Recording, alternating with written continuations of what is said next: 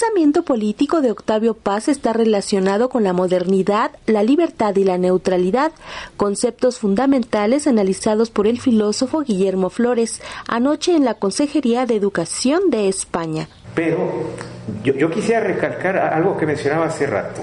Si el proceso de modernidad, es decir, si no están estos elementos bien afianzados dentro de ese proceso histórico que hemos transitado como país, si no está esa modernidad, eh, vamos a decirlo, solidificada, la democracia no, no tendría por qué ser una democracia sólida, es decir, viene siendo como una especie de consecuencia de, la construcción de una modernidad que se va construyendo con pasos eh, firmes, ¿no? afianzados. Entonces, Paz, eh, habría que decirlo, siempre tiene una postura, vamos a decirlo, como crítica y también de, cierto escepticismo hasta cierto punto de las condiciones en las que nos encontramos. ¿sí? Entonces, él, podría señalar eh, que, bueno, están estos elementos de, liberalismo, pero tal como, como existen actualmente no son suficientes.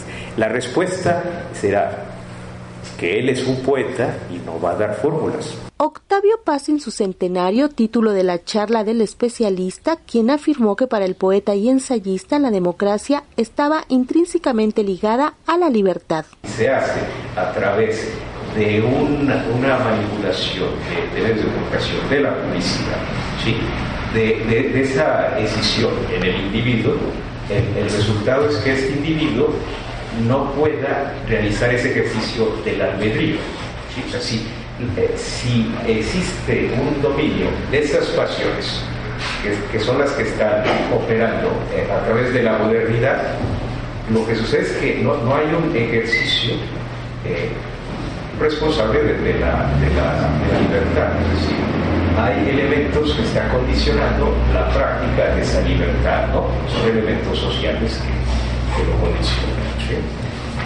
Y bien, pues yo, yo, quisiera concluir pues hablando del aspecto, un aspecto fundamental que tiene que ver con la crítica y con el ejercicio de, la libertad que tienen que ejercer los individuos y, sobre todo el, el papel del intelectual dentro de una sociedad. El pensamiento del intelectual mexicano, Premio Nobel de Literatura 1990, fue más allá del ámbito cultural. Un personaje que estuvo siempre en el debate público, ¿no?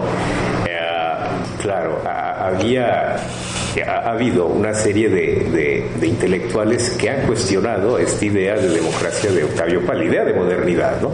Por ejemplo, podríamos mencionar a, gente como este, eh, Aguilar Mora o, Roger Bartra, por ejemplo, que, establecen que no es suficiente esa, esa manera de, conceptualizar la modernidad y la democracia. Es decir, que, necesitaría haber como un, una conceptualización eh, contextualizada, histórica, más eh, eh, firme en la realidad que vive el país.